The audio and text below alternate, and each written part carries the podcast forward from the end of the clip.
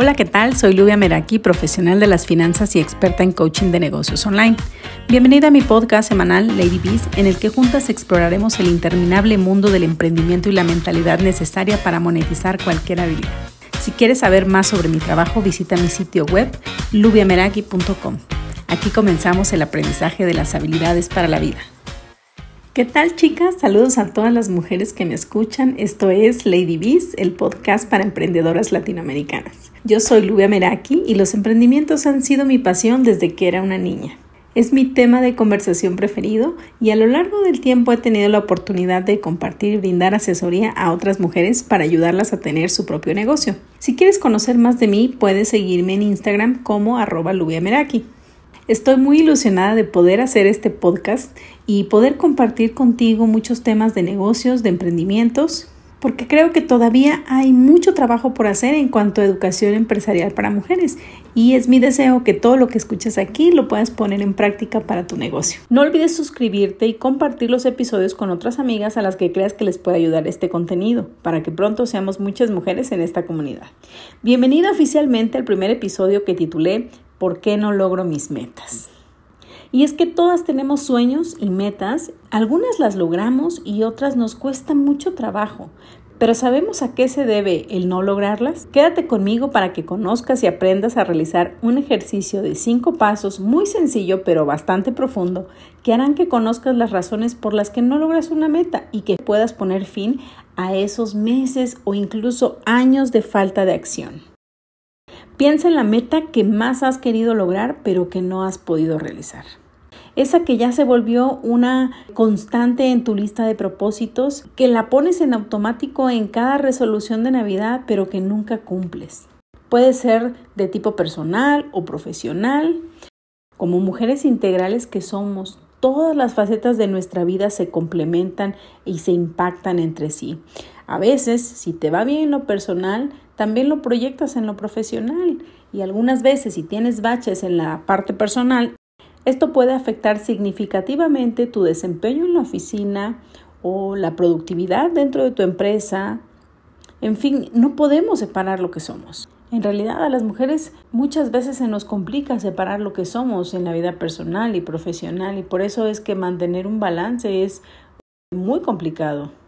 Quiero comenzar haciéndote una confesión y es que una meta que siempre me he puesto en el pasado y no he podido conquistar es la batalla con el peso. La última vez que estuve dentro de mi rango de peso saludable por mi complexión y estatura, que debería rondar entre los 58 62 kilos, fue hace más de 15 años. Si te dijera que no me di cuenta cómo pasó esto, estaría mintiendo. La realidad es que conforme pasa el tiempo decidí ignorarlo y mientras tanto los kilos van pasando, bueno, perdón, los años van pasando y los kilos se van sumando. Y también el sedentarismo se fue haciendo parte de mi vida. Sin embargo, recuerdo que me gustaban mucho los deportes, me gustaba el tenis, me gustaba el voleibol e incluso jugué fútbol siendo niña y me gustaban las actividades al aire libre. Es chistoso porque siempre he sido una mujer que toma acción en otras áreas de mi vida. Y cuando empecé mi vida laboral me obsesionaba el trabajo. Recuerdo que cuando mis actividades ya las había terminado, yo seguía buscando y autoasignándome tareas, de tal forma que me la pasaba en la oficina 14, 16 horas diarias. Después de muchos años, tuve que enfrentarme al hecho de haber descuidado mi salud física. Eso no fue un proceso fácil de pasar, pero hay cosas que simplemente ya no puedes seguir ignorando y, o, o como decimos, que ya no puedes seguir pateando y tienes que hacerle frente.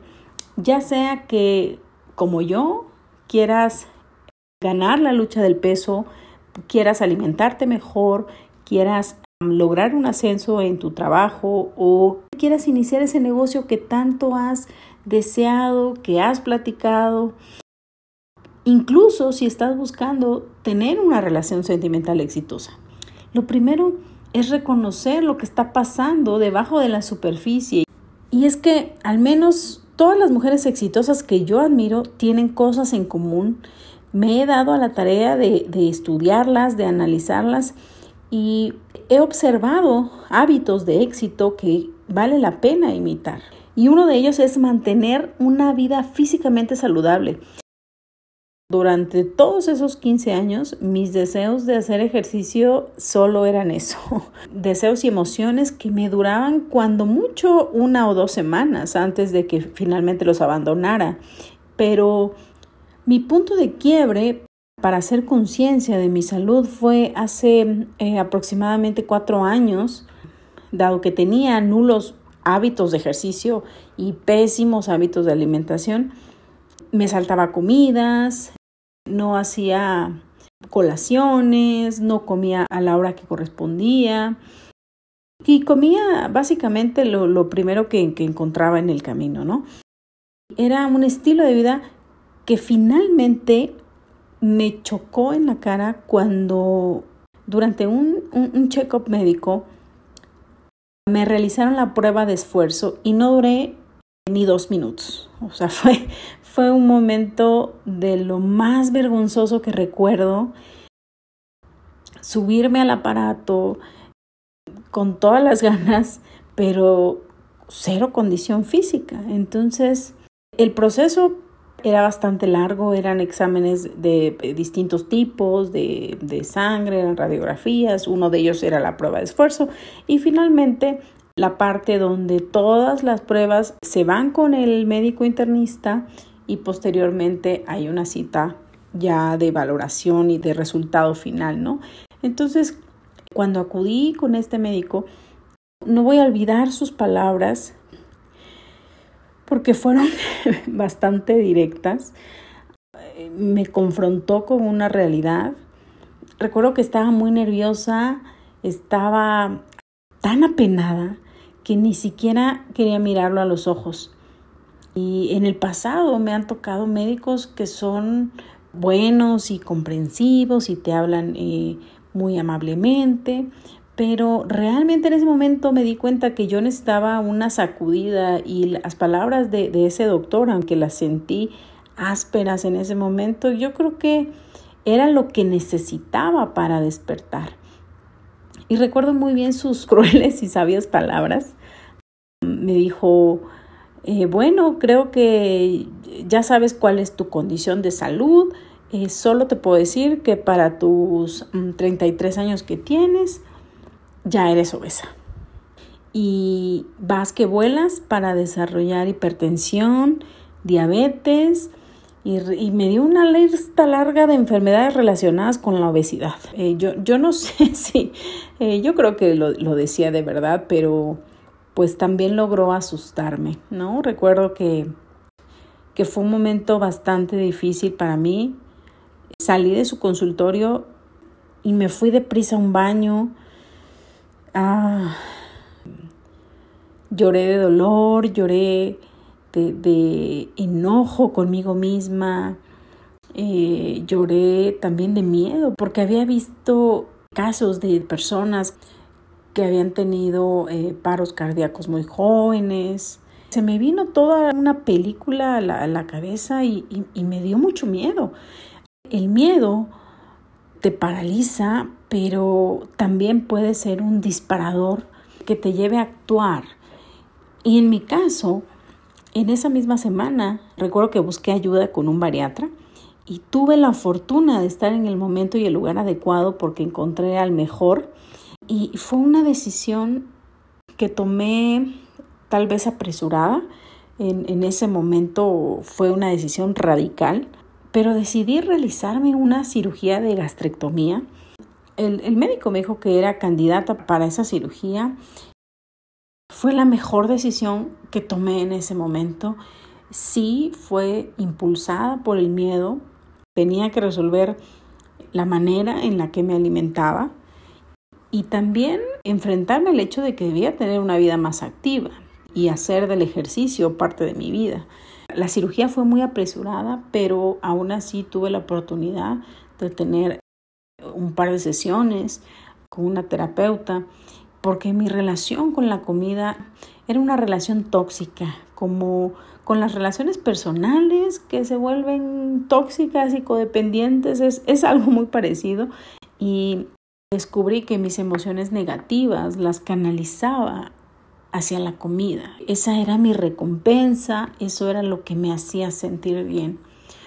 Finalmente pasé por este proceso de, de la cirugía y como resultado de ello perdí 17 kilos y así me he mantenido por los últimos tres años. He cambiado años luz mi alimentación, la forma en la que comía antes, con lo que como ahora, solo como pescado, no como carne de ningún otro tipo.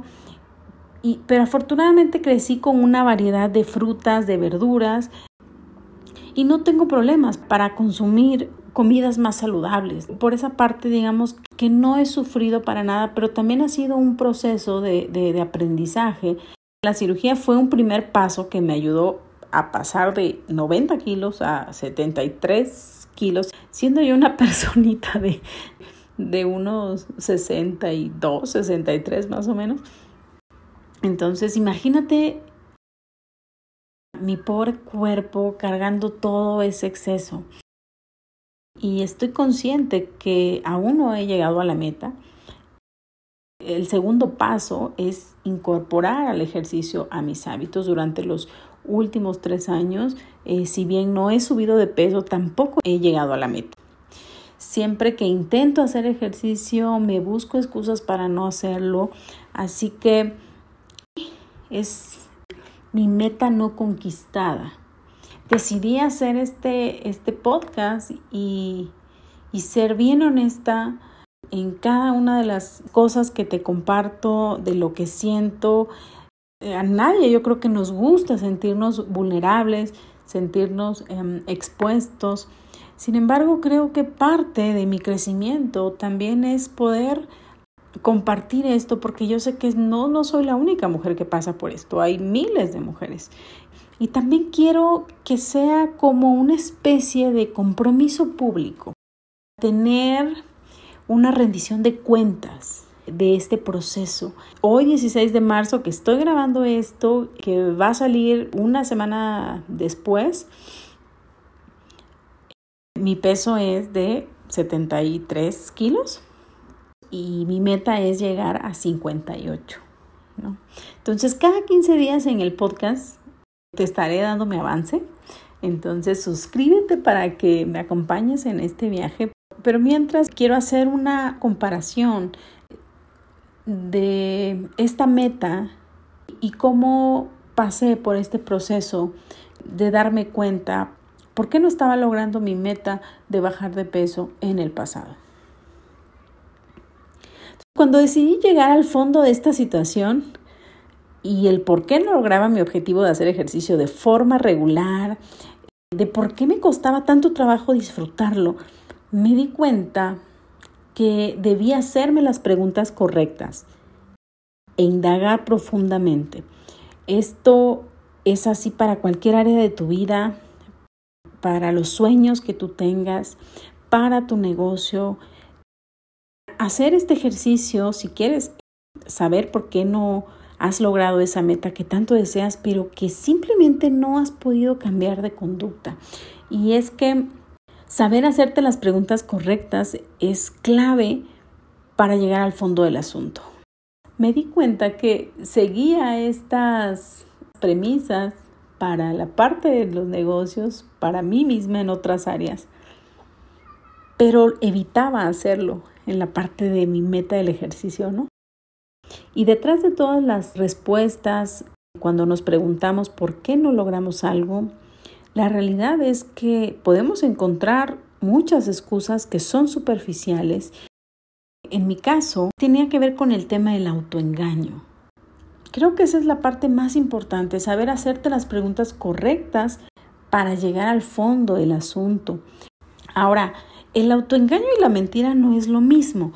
Cuando decimos una mentira, somos conscientes que la estamos diciendo. La diferencia con el autoengaño es que no somos conscientes de ello a pesar de tener indicios y aceptamos como verdad algo que no lo es. Lo utilizamos como una válvula de escape para racionalizar situaciones que no queremos enfrentar. El autoengaño puede llevarnos al extremo de distorsionar la realidad. No sé si alguna vez te pasó, algún maestro te puso una calificación que no esperabas y tú inmediatamente pensaste, bueno, es que ese maestro no le caigo bien o algo tiene en contra mía. Lo que sucede es que nuestro cerebro usa este fenómeno como protección para filtrar aspectos de la realidad con los que no queremos lidiar. Este ejemplo tan, tan sencillo y, y burdo si quieres, es un ejemplo en una etapa temprana, pero a veces el autoengaño se puede volver algo crónico como, como el fumador que cree que puede dejar de fumar cuando quiera o el apostador que piensa que tiene todo bajo control. En el plano empresarial también podemos caer víctimas del autoengaño. Pasamos del autoengaño a la negación y después de la negación al autosabotaje. Todo esto lo hacemos de forma inconsciente. Sin embargo, yo creo que mm, como mujeres que nos desempeñamos en un rol de liderazgo, en un trabajo, en una empresa, si eres cabeza de familia, no podemos permitirnos continuar siendo víctimas de este círculo si es que verdaderamente deseamos transformarnos, deseamos seguir creciendo, si queremos ser eh, mejores profesionistas, ser mejores amigas, ser mejores compañeras, ser mejores madres, cualquiera que sea el rol que tengas. Lo peor que te puede pasar si estás tratando de lograr algo, de construir algo, es autoengañarte y no saber cuáles son las verdaderas razones de por qué haces o no haces algo. Si estás pasando por alguna situación en la que quieres lograr algo, si has tenido en la mente el desarrollar un negocio, pero simplemente no das ese paso, siempre hay algo que te detiene. Cualquiera que sea la situación personal o laboral por la que estés pasando y que no logras concretar, te recomiendo este ejercicio. Es muy sencillo. Solamente va a tener resultado a partir de que seas brutalmente honesta contigo. Suena fácil, pero no lo es. Te lo digo por experiencia. Te sugiero que este ejercicio lo hagas en completa tranquilidad en tu espacio. Pon música relajante o de meditación y toma tu diario, lo que sea que utilices para plasmar tus pensamientos. Te recomiendo poner tu celular en modo no molestar. Busca el tiempo para ti. Este ejercicio no necesitas completarlo en un solo momento. Ve pregunta a pregunta, escúchala, reflexiónala y siéntate a escribirla cuando te sientas lista. Y así ve avanzando hasta llegar a la última. Este ejercicio de cinco pasos me ayudó a continuar en mi viaje, a desbloquear muchas cosas. Lo he hecho para otros momentos de mi vida ahora lo, lo estoy haciendo para mi meta de bajar de peso y también para seguir conectando conmigo misma y para seguir en este camino de transformación, porque la realidad es que hasta que no trabajamos la parte emocional de forma profunda para ser conscientes de nuestras verdaderas motivaciones, no podemos avanzar en metas que tenemos cuando estamos bloqueadas, cuando no podemos ser constante en algo, pero sobre todo para poder disfrutar y sentirte feliz por lo que haces. Entonces, a ver, empezamos. El primero es escuchar más que hablar. Sí, ya sé, vas a decir, bueno, qué novedad. Este es un tema del que se habla en todo el mundo, pero quiero que le añadas otro ingrediente y es que si eres una persona pública, escucha a las personas a las que no les caes tan bien. Escucha los comentarios negativos o lee los comentarios en caso que tengas alguna red social, pero hazlo desde una perspectiva de exploración. Puedes también pedirle a tus amigas que sean verdaderamente honestos contigo. Mira, parte de la verdadera amistad no es solo darnos ánimo, sino también decirnos cosas que otras personas no sienten la confianza escuchar tiene un propósito y te voy a decir cómo yo lo pongo en práctica. Cuando recibo algún comentario que no me gusta, lo escucho y cuando estoy sola en mis momentos de, de reflexión, escribo las razones por las cuales pienso que me molesté o pienso que el comentario me resonó por algo y ponerme a meditar en ello me hace darme cuenta si efectivamente la regué, si la persona tiene la razón.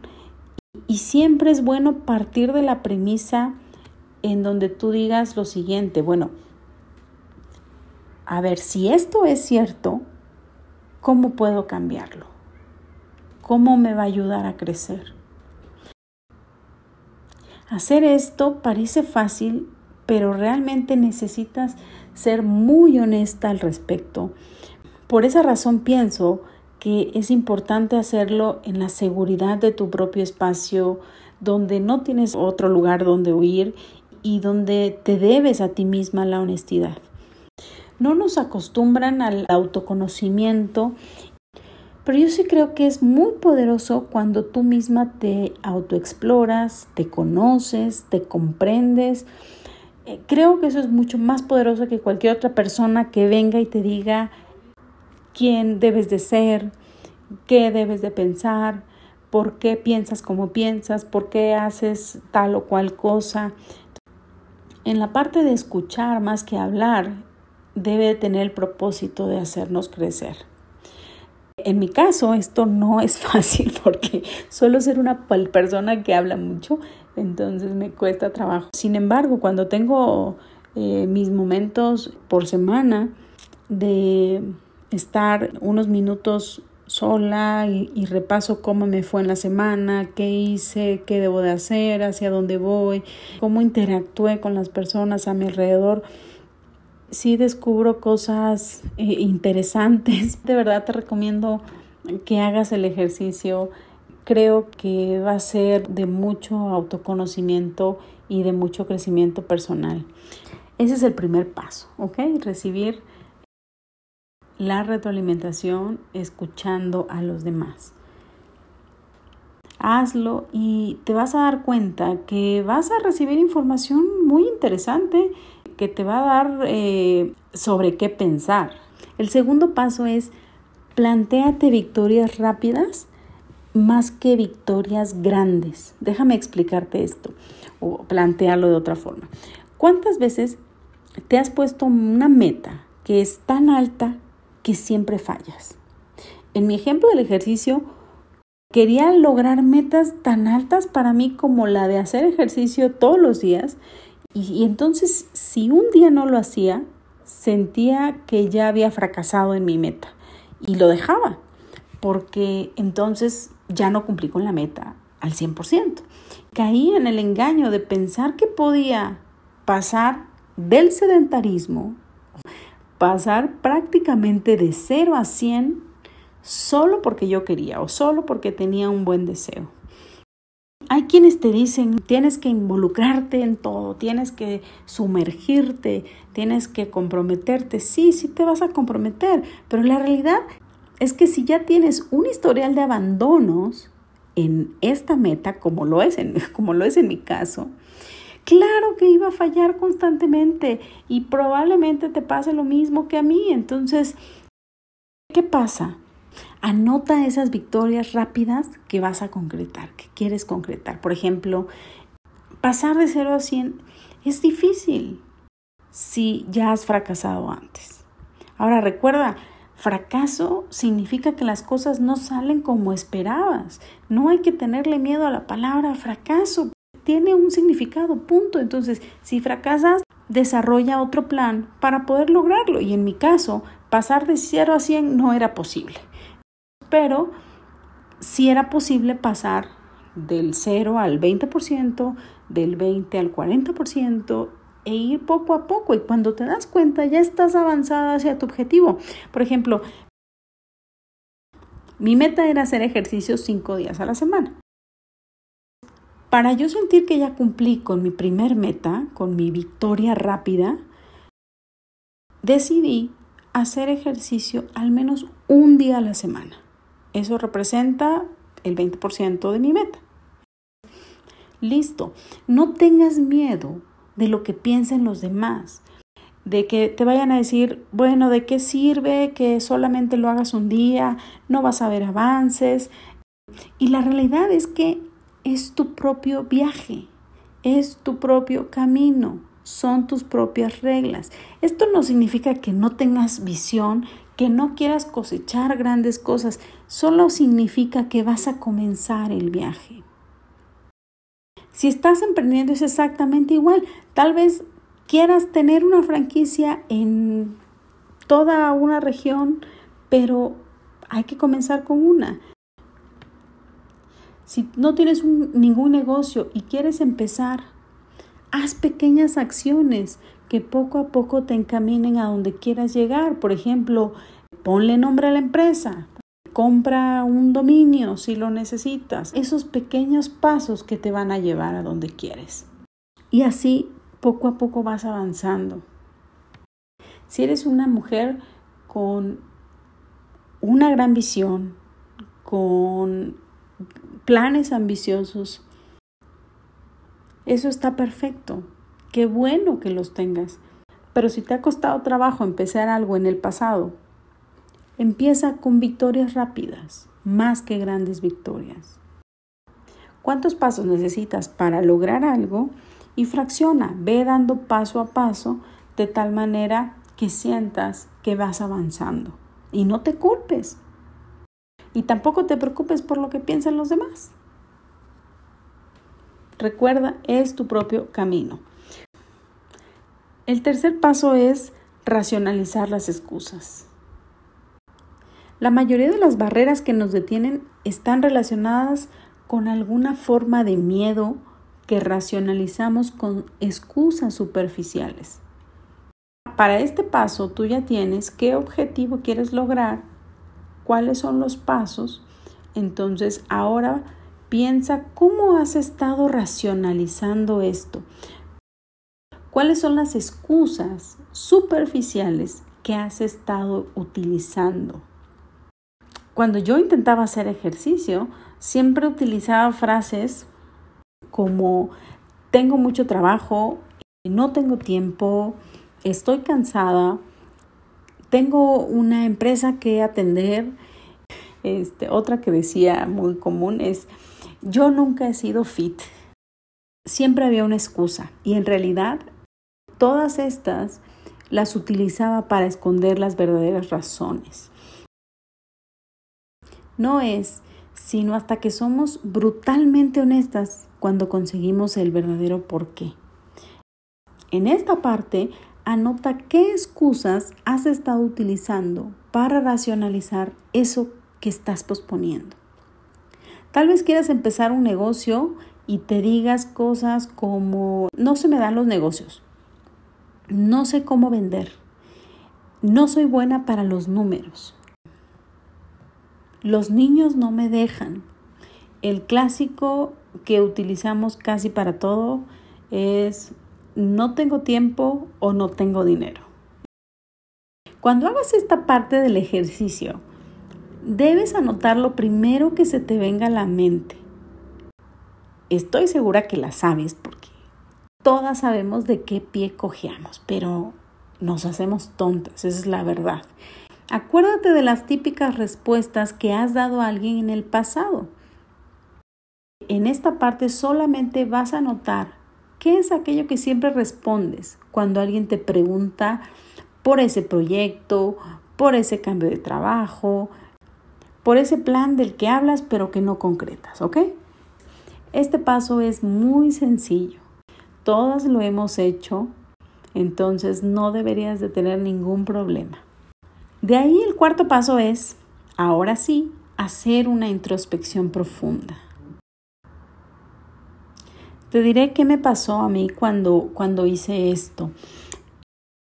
Me di cuenta que había miedos y que había dolor arraigado de hace mucho tiempo que estaban teniendo un impacto en mi autoestima, en mi autoconfianza, Como te dije, me di cuenta que estaba canalizando emociones negativas a través de la comida, que estaba generando una protección inconsciente del mundo.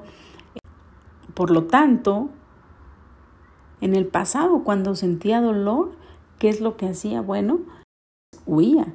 Así que si hacer ejercicio me produce dolor, entonces voy a huir de esto. Puedes empezar asociando alguna historia del pasado, la primera que se te venga a la mente acerca de por qué no has logrado esa meta. Ojo, si lo que anotas en esta parte son excusas superficiales, anótalas en la pregunta anterior. Vuélvelas a cuestionar. Si dices, no he empezado el negocio porque no tengo dinero, entonces cuestiónate más allá. Di, bueno, a ver, cuando tuviste algún tipo de ingreso, ¿qué hiciste con él? Ve aún más allá. Piensa, ¿realmente necesito dinero para empezar? Ok, sí, ¿por qué o para qué? ¿Cómo lo voy a gastar?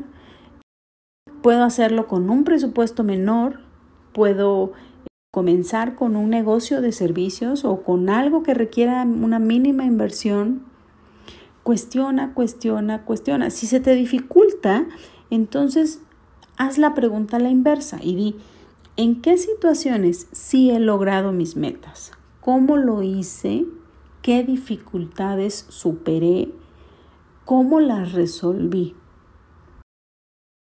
Realmente este es un ejercicio maravilloso que requiere de todo tu honestidad, de todo tu ser. Y te recomiendo que vayas uno por uno. No, no hagas una lista de 10 cosas que no has conseguido y quieras analizarlas todas. Ve uno a uno. Y es que ser brutalmente honestas con nosotras mismas cuesta mucho trabajo. El tema de las historias y de anotarlas, de hecho, es una terapia que eh, se utiliza en muchos ejercicios porque realmente cuando tú anotas algo o escribes algo, tienes una percepción de lo que crees que pasó. Pero a medida que avanzas, los recuerdos se van removiendo y van surgiendo cosas muy interesantes. Entonces, no lo desestimes, anótalo. Si te sientes bloqueada en esta sección, te recomiendo mucho que busques ayuda profesional que te pueda guiar en esta introspección que necesitas. Realmente te lo recomiendo mucho. Y por último, que anotes cuál es tu meta final. Haz este ejercicio para cada objetivo que quieras lograr, pero establece la meta final.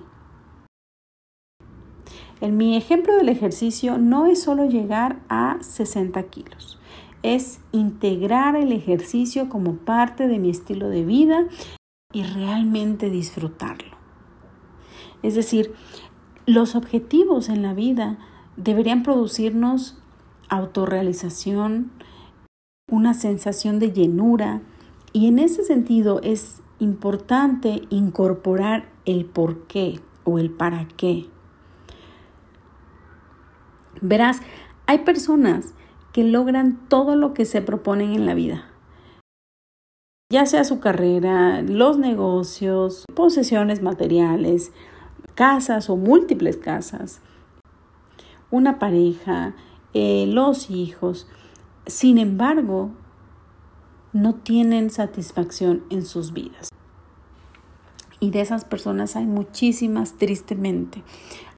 Hay una palabra que me gusta mucho, contentamiento. No es usual escucharla. Esto no significa que vas a andar alegre por donde quiera que vayas. Tampoco significa ser una persona que se conforma o que se contenta. Para mí, contentamiento es tener una actitud en tu corazón que está dispuesta a disfrutar cada momento y cada etapa de tu vida. Es encontrar verdadera paz sin importar los estímulos externos.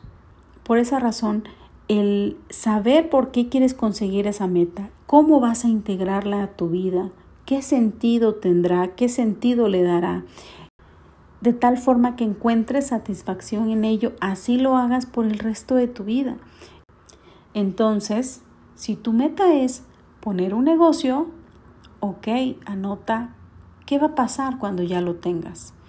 En qué parte te vas a sentir satisfecha, aunque falten muchas cosas por hacer, aunque quieras hacer ahora llegar a la etapa de hacerlo crecer, va a haber muchas otras cosas, pero ¿cómo vas a disfrutar cuando ya lo tengas? ¿Qué vas a hacer? ¿Qué va a pasar después? Anota esto porque es súper importante que lo tengas muy claro. Uniendo todas estas piezas, al final deberías llegar a una frase, te voy a poner la, la mía, para que hagas la tuya con estas cinco preguntas, ¿no? Mi frase es, quiero ejercitarme y bajar 15 kilos de peso. Digo cosas como, no tengo tiempo y estoy cansada, pero en realidad estoy escapando del dolor y siendo perezosa. Y como consecuencia, mi autoestima se ve lastimada por no lucir como yo quiero. Empezaré a ejercitarme tan solo una vez a la semana y sé que en el largo plazo el ejercicio será parte de mi estilo de vida. Entonces, ten tu frase, imprímela y tenla en algún lugar que sea visible y comprométete cada día a verla, a leerla. Por ejemplo, si lo que tú quieres es eh, tener un negocio no conozco el contexto de tu situación, pero tal vez tu frase, tomando los ejemplos que he puesto, podría ser, quiero iniciar un negocio este 2021. Digo cosas como, no tengo dinero, no tengo tiempo, pero en realidad me estoy saboteando por, anota ahí lo que resulte de tu introspección, por lo tanto, no logro las metas financieras que deseo o no logro vivir como yo quiero. Empezaré por, y anota aquí cuál es el primer paso. Y sé que esto me llevará paso a paso a finalmente tener independencia financiera. Si digamos que esto es lo que tu meta final, ¿no? O puede ser tu meta final para disfrutarlo con mi familia. Esto es algo que yo hago, a lo mejor suena muy absurdo para muchas personas, pero realmente me ha ayudado a tener reflexión sobre las cosas, sobre cada paso que doy. Quisiera terminar haciéndote la recomendación más importante. Puedes leer muchos libros, puedes ver muchos videos, puedes escuchar muchos podcasts como este, puedes tomar cursos, cualquiera que sea el tipo de ayuda que regularmente buscas. Pero nada servirá si no tomas acción. Porque tener conocimiento no es lo mismo que tener resultados a partir de ese conocimiento. Y lo más importante es tomar la decisión de actuar. Actuar invariablemente te llevará a tu objetivo, de verdad. Y por otra parte, este ejercicio te puede ayudar a conectarte a un nivel más profundo contigo y estar en una vibración muy diferente de, la, de las personas promedio, créelo. Me encantaría que me contaras cómo te va con el ejercicio. Déjame un mensaje en Instagram, estoy como arroba lubiameraki. No te pierdas el próximo episodio y nos vemos pronto. Como siempre, mil gracias y espero que hayas disfrutado el episodio. Me ayuda muchísimo que me escribas tus experiencias y comentarios. Lo puedes hacer en el sitio web en las notas del episodio. También te recuerdo mi cuenta de Instagram, arroba lubiameraki, para que hagamos comunidad y sigamos adelante monetizando cualquier habilidad. Nos escuchamos en el próximo episodio.